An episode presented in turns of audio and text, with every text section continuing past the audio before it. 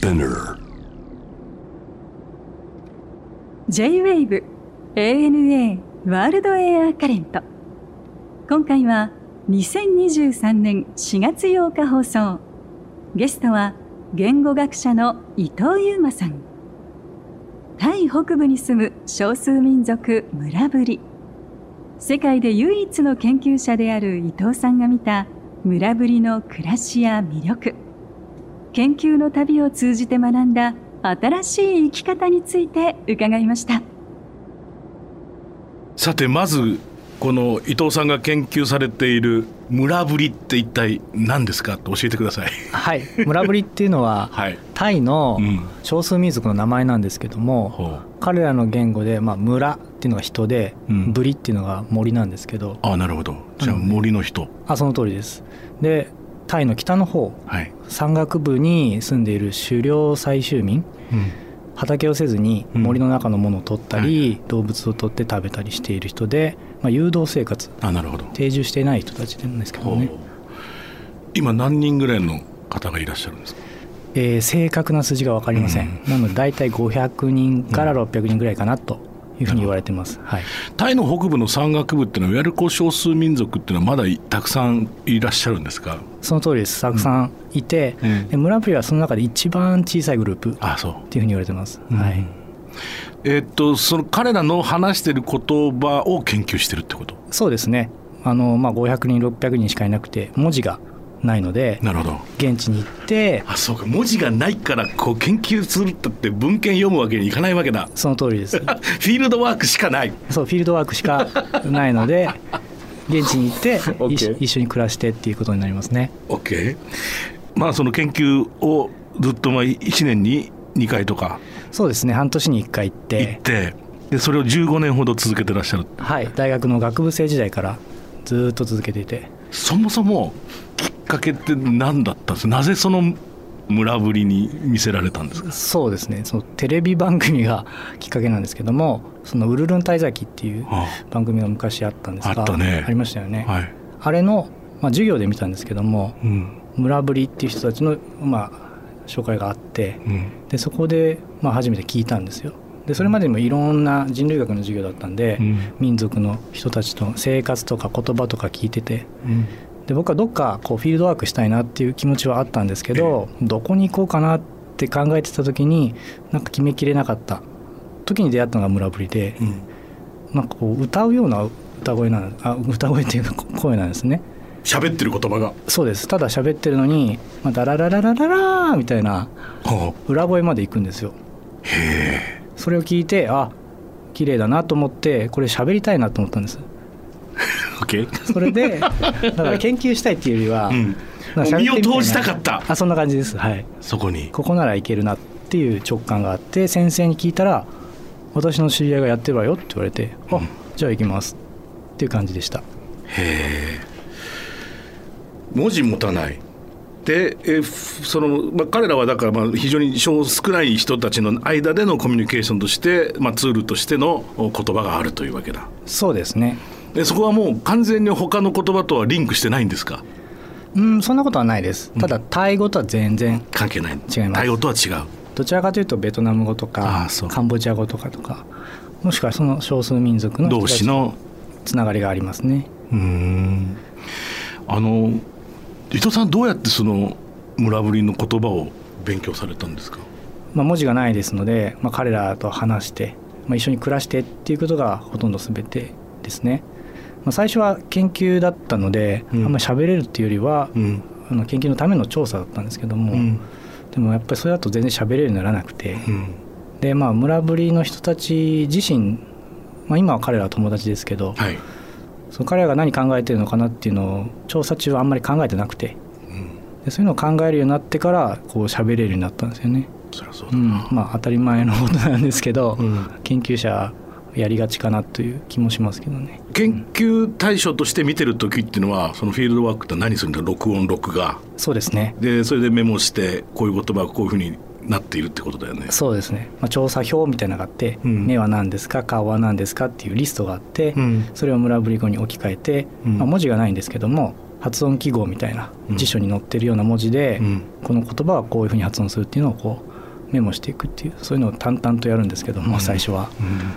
でまあそういうのやってくると知識としては知っていることになるんですけども、まあ、使えないんですよね。そうだな、はい、でそこからこう喋れるようになるっていう時の変化はやっぱり一緒に暮らして彼らが何考えてるんだろうとか、彼らと一緒に何したいかっていういう風になった時にようやく喋れるようになりました。うん研究とはいえパッと飛び込んだ時にその村ぶりの人たちっていうのは初めから心は開いてくれました？いやもう全然。全然？全然開いてくれなくて。何しに来たんじゃみたいな。もう近寄っても来ないですね。なんかそのウルルン滞在期の時もガレージセールのゴリさんが行かれてたんですけど、うん。全然反応がなくてうん。すごい困られてたんですけど僕も全く一緒でもう遠巻きにちょっとこうなんか家政婦が見たみたいな感じで 見られてるだけで。なるほど。でも最初に行った時はまだ学部生の頃でしたけどもう全然相手にされなくて、うん。もう本当に話せる。まあ調査の先生と一緒に行ったのでそこでは少しやり取りがあったんですけどね、それ以外では全くなくて、うん。村の中歩いても誰も近づいてこない、うん。で最終日にキャンプファイヤーみたいなのがあって、はい。そこにここで行かないとダメだろうと思って無理やり行って一緒に踊ったんですよ。でそしたらなんかこいつ踊ってるなみたいな感じで一緒に踊ってくれたんですけどでも結局おじいちゃんが来て、うん。めっちゃこう言ってくるんですよ僕に、うん。怒鳴り散らしてて。うん。で何言ってるかわからないんですけど。となってることはなんか怒りの表現があるわけだ。そうですね。でも何言ってるか分かんなくて「うんうん?」って言ってたら、うん。若い子が「まあ、帰ってくれ」って言ってるって言って、まあ後から、まあ、そのおじいちゃんは怖かったっていうことだったらしいんですけど、うん。まあ、怖いですよね。あのいきなりそうだね。知らん人が、そうだね。僕も彼らにからしたら結構体大きめなんで、うん。でっかいやつが来てわーってなってたら怖い、でもそこもあんまり気が回らなくて僕ここでなんとかしないとって思った結果まあなんとなく印象は残せたけどでも結局は帰れって言われて、うん。まあそうだよなって思って 帰りました、まあ、そういうのが最初の。なるほど。だから最初から今はだいぶ仲いいですけど最初は全然受け入れてもらってなかったですね、そもそもその裏ぶりの人たちっていうのは割とこう何感情を表さないコミュニケーションなんですか？あそうなんですよ、ううん。ん本当にこう喜んでほしいとこで喜ばない。喜ばないっていうかあんま表に出さないんですよね、うん。その村ぶり語の話になるんですけど、はい。感情表現ってまあいろいろあるじゃないですか,、うん。なんか心が躍るとか、うんで村ぶり語もあって心が上がると下がるっていうのがあるんですよね。うんで大体心が上がるっていうとこうプラスの意味に聞こえるじゃないですか、はでも村ぶり語は逆なんですよね。うん。心が上がるっていうと悲しいとか、おー。で心が下がるっていうとまあ嬉しいとかポジティブな意味なんです。へなのでまあおそらくこう、まあ、最近「チルい」みたいな言い方しますけど、うんうん。そういうこう落ち着いてる平和なうん。ピースフルな状態の方が村ぶりはすごく心地いいわけだ。だと思うんですよ。チリでコージーで。そうそうそう。そういう雰囲気気な時が心が下がってるから気持ちいい幸せなんだ。うん。っていう感性があるみたいで、うん。なんかこう久しぶりに会った人たちもこう久しぶりとかで抱き合うとかじゃなくて、距離取ってただいるだけ。で帰るみたいな。なんかそこで一緒にご飯食べたりとかはもあんまりしないしなぺちゃくちゃおしゃべりするわけでもなくてでも会いたいっていう言うんですよね、あまあそういうのを見て最初よく分からなかったんですけども、はい。まあ、心が上がる下がるの最近ね発見したんですけどもあ面白いね。論文に書いて。であそっかそういう感性だったら確かにこう一緒にいて騒ぐっていうことはあんましないだろうな。だろうし逆に言うとさその閉鎖された社会の中においてはさ絶対的安心感というものを前提にしているからさ。ああそうですね。だからそこで会ってだからその抱き抱擁ハグするとかっていうのはさ必要ないんじゃないんですか？そうですね。余計なことみたいな感じかもしれないですね。そう。表現すること自体がそうだ真逆のことを言うと例えば欧米、まあ、アメリカとってもヨーロッパとってもそうなんですけど、はいはい。まあこう例えば道ですれ違った時にちょっとこうスマイルするとかだ全然知らない人でもね、ええ。あるいはまあもっとこう言うとラテンの人たちはすぐウインクしたりするじゃないですか。そうですね。あれっていうのは要するに敵じゃないよっていうアピールなんだよね。あなるほどなるほど。要するにそれだけいろんな人たちが行き交うっていう社会においてはまず俺はお前の味方だよっていうアピールをしない限りそこで戦闘態勢に入ってしまうから。ああそうか。うん。敵かもしれないっていうのが前提にある、ね、そうなんですよねだからそこを、まあ、特にこのコンチネンタル大陸に入ってくるとさどこの国の人たちかわからない。だって一歩、国境というラインがあるだけで変わるわけじゃないですか。そうですね。そこに言語を返さない瞬間のコミュニケートもあるでしょ、う。ん、そうするとそこでやっぱりこのフレンドリーなちょっとしたこうスマイルとか それがこうハグになっていったりってしてるって言いますよね。ああそうですね。村ぶりはそれと逆の状況にある逆の状況なんだよね。森の中で他の民族とはなるべく関わらないようにして暮らしてきた人々ですから、うん、確かにそういうふうに言うとまあそもそも敵かぽい人が見たらもう逃げちゃうんで、うん、なるほど。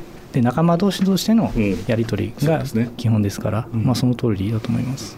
でもそんな中でですよその伊藤さんがそのまあ年月をかけて、はい、毎回毎回足を運んでだんだんだんだんと心を開いていくという物語ですよね。そうですね。はい。もう15年ぐらい経ってでもまあ45年56年かかったかな。本当。はい。最初あやっとなんか溶け込めたなっていう。その、まあ、犠牲家族っていう、うん、まあ、もちろん僕は日本にお父さんお母さんいますけども家族もいますけども、うん、あの村ぶりにもいるんですね、うん、まあ、正確にはいたんですよね、おじいちゃんがいて拓園って言うんですけど彼は血のつながりはないんですけど、まあ調査地に行くとよくお世話をしてくれたりとか、まあ、調査をよく手伝ってくれるっていう活動を周りの人が見て「お前は拓園の孫だ」っていうふうに言ってくれて、でその瞬間からああパクエの孫なら彼はお兄ちゃんだねとかあ彼は妹だねとかそういうふうになってって、まあ、その瞬間でなんかあやっと村部に受け入れてもらえたなっていうそれがもう6年5年目6年目だったかな。それは感動するよね。そうですね。振り返ったら感動しましたけどでもその時は必死というか、うん、その研究をちゃんと成果出さないっていうこともそうだし、まあ、村ぶりの中でまあ、まだどんな評価を受けてるのかっていうのはあんまり客観的に見えてなかったので、はいはいはい、まあ振り返ってみるとああそこがそのタイミングだったなっていうのが分かる、うん、面白いね。こう今はまあもう村ぶり語で普通にコミュニケーションできるわけでしょ？あもう喋ります。日本語の次に。村ぶり語が喋りやすいと思います。世界中で研究してる人どれぐらいいるんですか？基本は僕しかいないです。本当？はい。まあ、他にもおられますけど、まあ、最近始められた方とか、まあ、始めてもまあ1回論文出したら終わりっていう方がほとんどですね、うん、そんな中15年間ちょっとやらせてもらってますけど。えっ、ー、と言葉ってさっきも歌うようにとおっしゃったけどどういうことなんですか？リズムがそうなんですか？音程なんですか？音程ですね。大体日本語も英語もなん多くの言語は喋っていくとだんだん下がっていくんですよね、うんうんうん、そっちの方がまあ、楽っていうかエネルギーがどんどん下がっていくんで、はい、でもまあたまにこうどんどん上がっていくっていうタイプもあって、うん、アフリカとかにもあるんですけどこういうのアップステップっていうこうステップが上がっていくっていうでもなんで村ぶりがこういうイントネーションを持ってるっていうのはよく分かってないんですよね。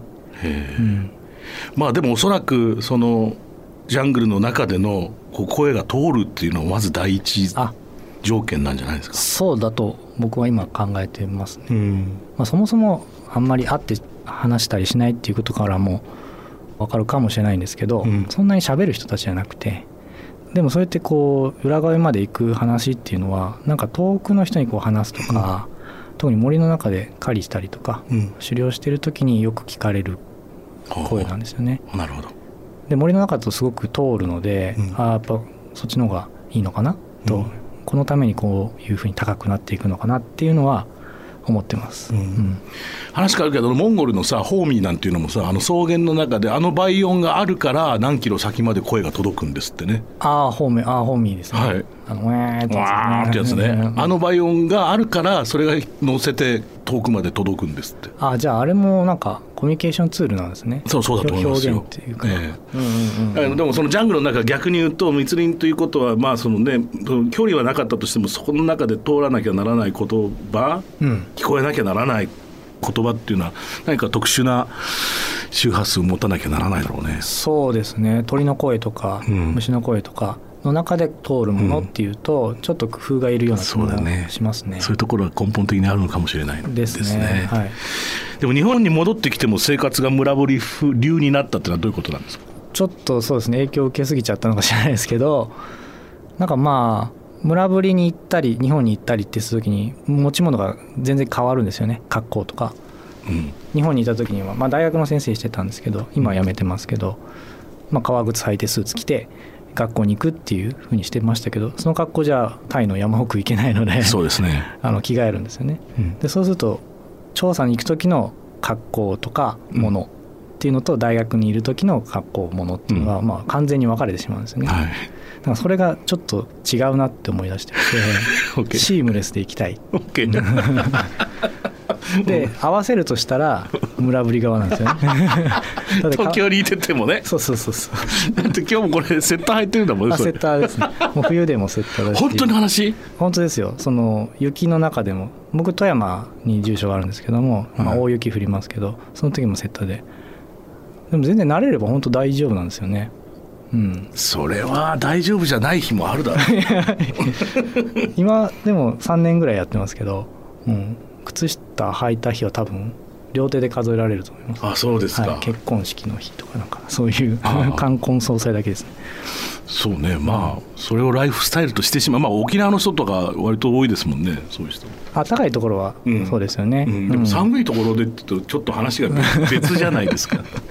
意外とできました。そうです今のところ。はい、面白いね、はい、この村ぶり語に方言もあるんですか？こんな限られた言葉にも。そうなんですよ。ちっちゃい言語なんですけど少なくとも3つほ方言がありまして、う、うん、で全然違うんですよ。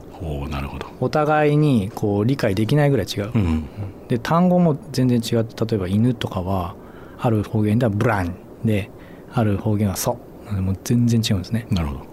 でこれは調べてみるとあえて違う語にしたうん。みたいな、敵対だね。そうですね、なので相手と同じ言葉を使いたくない、うん。なんでかっていうと相手、まあ、その3つの集団っていうのは、まあ、お互いのことを別の名前で呼び合ってるんですけど、うん。そのあいつらは人食いだとかうん。あいつらは盗みをするとか,、なんか良くない村ぶりっていうのがいてうん。で彼らと同じ言葉を使いたくないっていう動機から言葉を変えていった結果方言が生まれたっていうふうに、まあ、今は考えてます。はい。まあ正しいでしょうね。うん、だからそういうことはまあ日本でもどこでも起きてるのかなっていう。そうもう日本はね、まあ、標準語でこう平坦になりましたけどやっぱり方言っていうのはやっぱりそうやって敵対していたからだしヨーロッパなんてまだその名残で山一つ越えたら全く分かんないですからね。ああそうですよね、はい。地域がよっても全然違います、全然違いますもんね。まあ、それで自分のこうどこ出身だっていうのがまあ分かると、う。ん。そういうのを示すとか。うん。でまあその人たちを「まあ、森の村ぶり」っていう映画を撮らせていただいて、はい。昨年上映させてもらったんですけども、その中で、まあ、僕は両いろんな集団に行っていたので、うん。その人たちをこう会ってみないっていう提案をしたんですよね。お互いこう人食いだと言ってるけども、うん。みんないいやつだよと会ってみれば。そうですそうですそうです。僕も無事に帰ってくるから安心するんですよね。そうだね。うん、行く時は「本当にいて大丈夫か?」って言われるけど、うん。大丈夫だよって言いつつ、はい。で本当に帰ってくるからあ大丈夫なのかなって多分彼らも思ったみたいでで興味持ってくれた人、まあ、おじいちゃんからうん。若い人まで一緒に行ってその様子を映画に撮ったんですけどね、まあでも意外となんかこうビクビクしてる感じはなくてはい。むしろ積極的にこう一緒に住まないか？みたいなリクルートしてる感じがうん。あったんですよね。その彼らは今は半分定住してるんですよねでその定住するにあたってまず定住し始めた人たちと、うん。まだ森の中で暮らした人たちが両方いた時期があって、うんまあ、定住してた人たちが森の中に行って、うん。一緒に住まないっていう提案をしてた時期があるみたいなんですね、うん。その時と同じことをしてるっていうふうに感じたんですよね。自分たちは悪い村ぶりじゃないよ。はい。言葉も一緒だよね、うん。だから怖くないよっていうことでその定住地に呼び寄せた。うん。だからあこういうことをたくさんやってきたんだなっていうのを、まあ、そこで感じてですね、はい。なんかこう自分たちがこう結びつけたっていうふうに思ってたんですけど、うん。まあ、むしろ彼らのずっとそういう営みがあってくっついては離れてって、う。ん。それに僕がなんかこう協力させられたみたいなそういう感じに、まあ、捉え直しましたね、うん。その様子を見て。なるほど。うん。まあ長い歴史の中ですからいろんなことがあったでしょうにね。でしょうしね。そうですね、ええ。まあ、100年ぐらい離れてたかなっていうふうにだから100年ぶりの再会だったと思うんですけども。でもあっさりっていうかまあ未来のことを見てる。うん。これから一緒になるかどうかっていう話を主にしていたのですごい驚いたと同時に、まあそうだよなと思って聞いてました。面白いですね、うん。逆に言うとものすごく極端な例としての村ぶりになるかもしれないけれども人間のこう社会の根本的なっていうか根源的な成り立ちとやっぱりそういうのってリンクしますからね。そうですね。くっついて離れてっていうのはどこでもあることだと思いますんで、うん。その繰り返しなんだなっていうのは見て思いました。え伊藤さんの本が発売になっています。ご紹介くださいませ。はいありがとうございます。集英社インターナショナルさんから村ぶり文字も暦も持たない狩猟採集民から言語学者が教わったことという本を2月末に出しました、まあ、村ぶりの15年の研究、まあ、村ぶりのことまあでも主に僕が村ぶりと会ってどう変わっていったか、そういう話を書かせてもらっていますそうか文字だけじゃなくて暦も持ってないんだ。ないですね。誕生日知らないみんな。誕生日もないです。ないよね。あの年齢も分かんないんでみんな、あうん、森生まれの人は年齢も分かりません。あそうだよね。必要ないというかそうなんだよね。でもさいや本当に割としょっちゅう思うんですよ僕も。そういうなんかそういういろんなものから解放された時に、はい。何を一番最優先するんだろうっていうことはね日々の暮らしじゃないですか。ああそうですね。ねうん。そのその瞬間その瞬間のモーメントモーメントのつながりでしかないわけで、でもねやっぱり暦を持っちゃうと毎日毎日カレンダーにさ縛られて。そうですね。僕も今日あの別の約束があったんですけど間違えてたりして。そういうことができなくなってくるんですけどあんまあんまりよくないですけど。まあ。間違えるどどどう間違えました？おっしゃってください。時間時間今今回のこのラジオ番組午前中だと思ってたんです。ななるほどその程度でまだ大丈夫です。あ そうですか。僕の知り合いはあのその暦の日にどこだっけな東京から四国に行ったら、はい。そのスケジュールは1年後だったっていう。つわものがいますよ。まだまだですね。そこまでいけるように。1, 年間違えてたっつって。それもその町に着いてから分かったっつって。大したやつですよね、すごいですね、うん。はい。でもそういう人もいますからね。なるほど。大丈夫ですよ。あよかった心強いですまあ、でもそうやってあの別の観点からねやっぱりこう村ぶりを通じてその今こうそれこそ、まあ、東京だったりが一番それがまあ最もこう極端な例で現れてるだろうけど必要なことと必要じゃないこととかっていうのはおそらく伊藤さんみたいな目で見た人がいどんどん言ってアピールしていくことって実は大切ですよ。そうですねまあ僕個人で、まあ、それをまずやってて、うん。これいらないから、まあ、なくても暮らせますよっていうことを自分自身でやって、まあ、それを見にして皆さんがどう思うかっていうのは、うん。まあ、皆さんの個人次第だと思うんですけどもね、うん。まあ、まず自分でやってみて、うん。こんなになりました、うん。っていうふうにセット吐くようになりましたとか。こんなんできました。こんなにできましたっていうのを、まあ、見ていただけるような本になってるかなはい。とは思います。はい。いや楽しい時間でした。で最後にこれは皆さんに伺ってるんですが伊藤さんにとって旅って一体何ですか？そうですね、まあ、語学にも近いと思うんですよ。そのまだ、まあ、知らない自分にこう再び会うっていうちょっと変な言い回しになるんですけど、うん。村ぶりにあったのもなんか偶然じゃないと思っててうん。もともと僕の中にあったものが、まあ、村ぶりとして現れたみたいな、でそこで村ぶりと会うことでああ自分ってこうなんだっていうことを、まあ、知っていくんですけどでもそれはなんか全く新しいって感じじゃなくて、うんあ確かにそうだよなっていうかうん。懐かしいというか帰っていくみたいな感じがあるんですよね。で僕はまあ旅らしい旅というか、まあ、主にタイに行ってばかりですけども、その中でどんどん自分らしくなっていくっていうか、うん。うん。あこれが自分なんだなっていうのがどんどん、まあ、発見というか再会というか、はい。そういうものが旅なのかなと思ってるので、まあ、村ぶりに限らずこれからもいろいろな旅、言葉を通して、えーやっていけたらなと思ってます。ありがとうございました。ありがとうございました。ANA